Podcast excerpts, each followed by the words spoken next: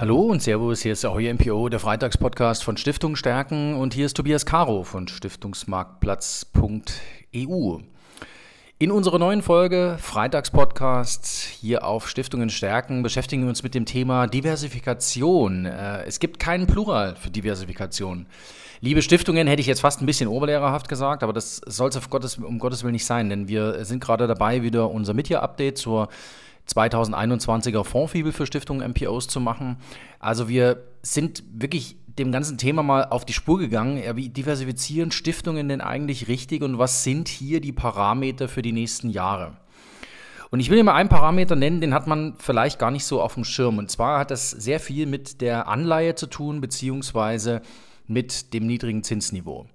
Wenn Sie eine klassische zehnjährige Bundesanleihe in Ihrem Depot haben und welcher Stiftungsfonds hat keine zehnjährige Bundesanleihe in seinem Portfolio. Das muss man ja heute fragen. Und wenn es bei den Stiftungsfonds inzwischen angekommen ist, dann kann es durchaus sein, dass im Stiftungsvermögen, in vielen Stiftungsvermögen, die klassische zehnjährige Bundesanleihe noch drin liegt, in Anführungsstrichen. Was passiert denn mit der eigentlich, wenn die Zinsen steigen? Wir reden momentan über steigende Zinsen. Manche freuen sich, Mensch, da kriege ich wieder 2% aufs Tagesgeld, dann habe ich das ganze Negativzinsthema weg das ist ja noch ein relativ weiter Weg bis dahin, erstens. Und zweitens macht ja ein steigender Zins mit einer zehnjährigen Bundesanleihe das eine. Das, was man an Zinsanstieg sieht, das ist natürlich der Kursverfall auf der anderen Seite. Das heißt, wenn ich eine zehnjährige oder wenn ich eine amerikanische Staatsanleihe halte, einen Bond, T-Bond, äh, oder einen G-Bild aus Großbritannien, wenn ich dort 30-Jährige halte, dann sind die natürlich extrem verletzlich, vulnerabel, wie es so schön heißt, wenn der Zins steigt. Wenn er egal ob er langsam steigt, schnell steigt, natürlich, wenn er schnell steigt, geht der Kursverfall umso schneller. Man kann sich viel weniger langsam dran gewöhnen, dass jetzt einfach das Kursniveau ein anderes ist. Das macht aber mit einem Portfolio natürlich etwas, insbesondere mit einem Stiftungsportfolio. Und daraus leitet sich eine ganz unangenehme Wahrheit ab. Wenn es denn so kommen sollte, dass wir wieder mal einen Zinsanstieg sehen und wenn ich relativ viele von diesen klassischen AAA, AA Staatsanleihen, solide, sicherer Hafen und sowas alles 10 Jahre, 20, 30 Jahre in meinem Stiftungsvermögen drin habe, dann habe ich eine Position, die ist verletzlich. Dann habe ich eine Position, die wird in ihrem Wert sinken. Dann habe ich eine Position, da entsteht für mein Stiftungsvermögen buchhalterisch gesehen gegebenenfalls ein Abschreibungsbedarf. Und ich würde nicht nur gegebenenfalls sagen, sondern ich würde für mich sagen, wenn der Zins mal signifikant steigt und wir uns mit einem höheren Zinsniveau wiederum anfreunden können, das volkswirtschaftlich gegeben ist, dass die Staatsfinanzen auch hergeben, dann entsteht dort nicht gegebenenfalls ein Abschreibungsbedarf im Stiftungsvermögen, sondern ziemlich sicher. Und diesen Abschreibungsbedarf, den haben Sie dann, mit dem müssen Sie umgehen. Ähm, dort müssen Sie dann ähm, für sich erkennen, dass da ganz offensichtlich in der ursprünglichen Entscheidung, diese Anleihe zu behalten oder sie auch zu kaufen, beim Kauf vielleicht noch nicht, aber bei der Entscheidung, sie zu halten, dass da was falsch gelaufen ist. Und diese Vulnerabilität im Stiftungsvermögen ist natürlich etwas, was ich als Stiftung auch ähm, einen Gutteil nicht umgehen kann, aber worauf ich antworten kann. Indem ich zum Beispiel mich sehr viel globaler aufstelle, meine Anleihenanlage, indem ich auch den anderen Emerging Market ähm, Bond dort mir mit reinkaufe, indem ich Anleihen aus Ländern kaufe, wo ich jetzt normalerweise sagen würde, also ganz ehrlich, das ist nicht sicher, das ist auch unter Umständen ertragreich, aber nicht sicher ertragreich und vor allem ist es nicht sicher. Es zahlt nicht auf das Thema Kapitalerhalt meines Stiftungsvermögens ein.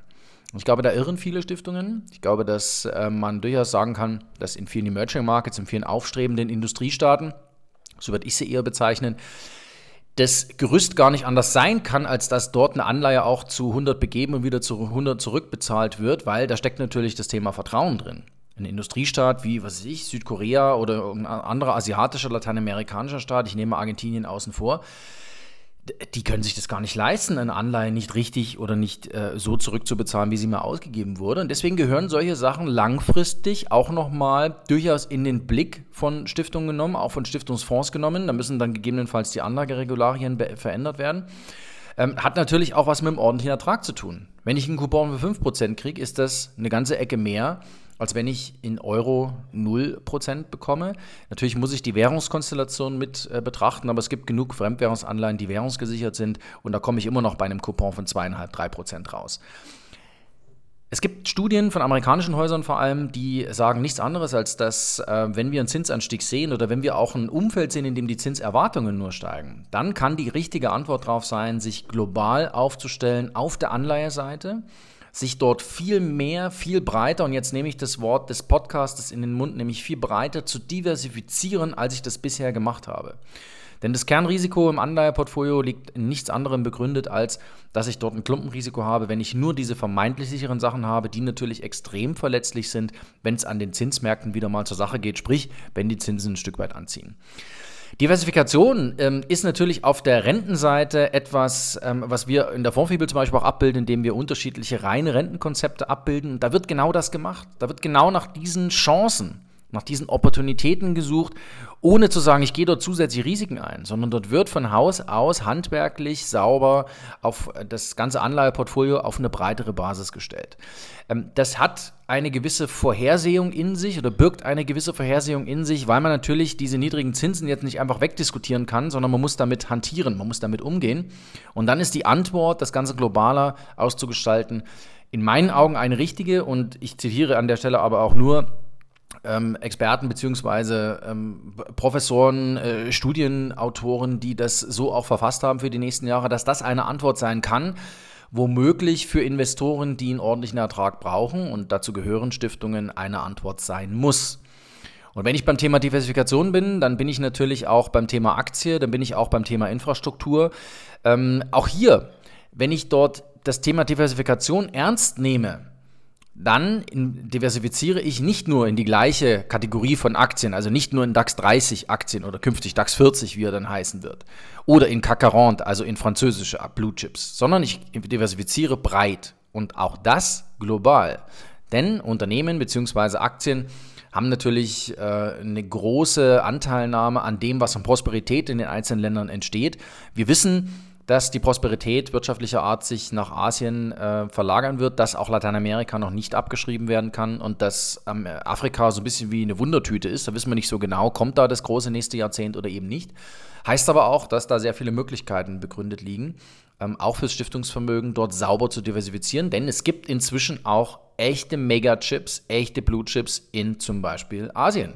Man muss da nicht nur nach Deutschland oder Frankreich schauen, man kann da auch ruhig ein bisschen hinter den Ural blicken und dort mal schauen, ob ich da nicht was finde. Und da bin ich beim Thema Diversifikation natürlich auch beim Thema zum Beispiel Infrastruktur. Die ganze Welt wird neu gebaut. Warum ist Infrastruktur neben der Immobilie so wenig im Stiftungsvermögen enthalten?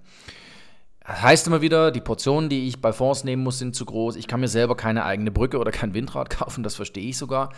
Aber zumindest zu durchdenken, ob Infrastrukturanlagen jedweder Couleur, da geht es auch um nachhaltige Infrastruktur, zum Beispiel um Infrastruktur erneuerbare Energien in Emerging Markets. Ganz spannender Aspekt, weil da bringe ich natürlich das Thema Asset Allocation, das Thema ordentlicher Ertrag und das Thema entwicklungspolitischer Impuls irgendwie auf einen Nenner. Und plötzlich haben solche Sachen nicht nur ähm, das, da bilden sie nicht nur ab, dass ich dort ein Risiko eingehe und dass ich dort einfach mal nach einer Chance suche, sondern da kommen dann plötzlich sehr viele Sachen mit zusammen, wo ich sagen muss, die machen Sinn sie in ein Stiftungsportfolio zu packen. Deswegen Diversifikation nicht einsilbig immer nur auf die Anleihe schauen, gerne auch im Anleihensegment ein bisschen breiter streuen.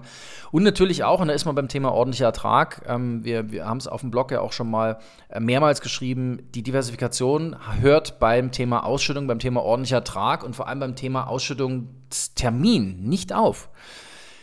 Es gibt halt einfach unterschiedliche Ausschüttungstermine von Fonds und sich da seine Liquiditätsplanung anzuschauen und zu diversifizieren entlang dieser Termine. Auch zu schauen, ähm, liefern die dann die Ausschüttung, wenn ich sie brauche, beziehungsweise wie schaut denn eigentlich meine, mein Liquiditätsbedarf zu dem und dem Zeitpunkt aus. Auch das ist ein Aspekt der Diversifikation, der von Stiftungen nicht außen vor gelassen werden kann. Dazu aber an anderer Stelle gerne noch mal mehr, denn äh, wir haben uns natürlich mit dem Thema Ausschüttung für nicht nur für den Club der 25 Fonds, sondern auch für alle anderen Stiftungsfonds sehr eingehend beschäftigt, haben eine Datenbank aufgebaut und was wir dort rauslesen, was wir dort auch Stiftung dann natürlich mit als Handreichung an die Hand geben können. Ähm, dazu dann an anderer Stelle in einer weiteren Freitags-Podcast-Folge mehr. Ja, bleiben Sie uns gewogen hier auf Stiftungen stärken. freue mich sehr auf nächsten Freitag, wenn wir uns wieder hören. Hier bei Ahoy MPO, dem Freitags-Podcast von Stiftungen stärken und alles zur Voranlage natürlich wie gehabt auf www.fondfibel.de.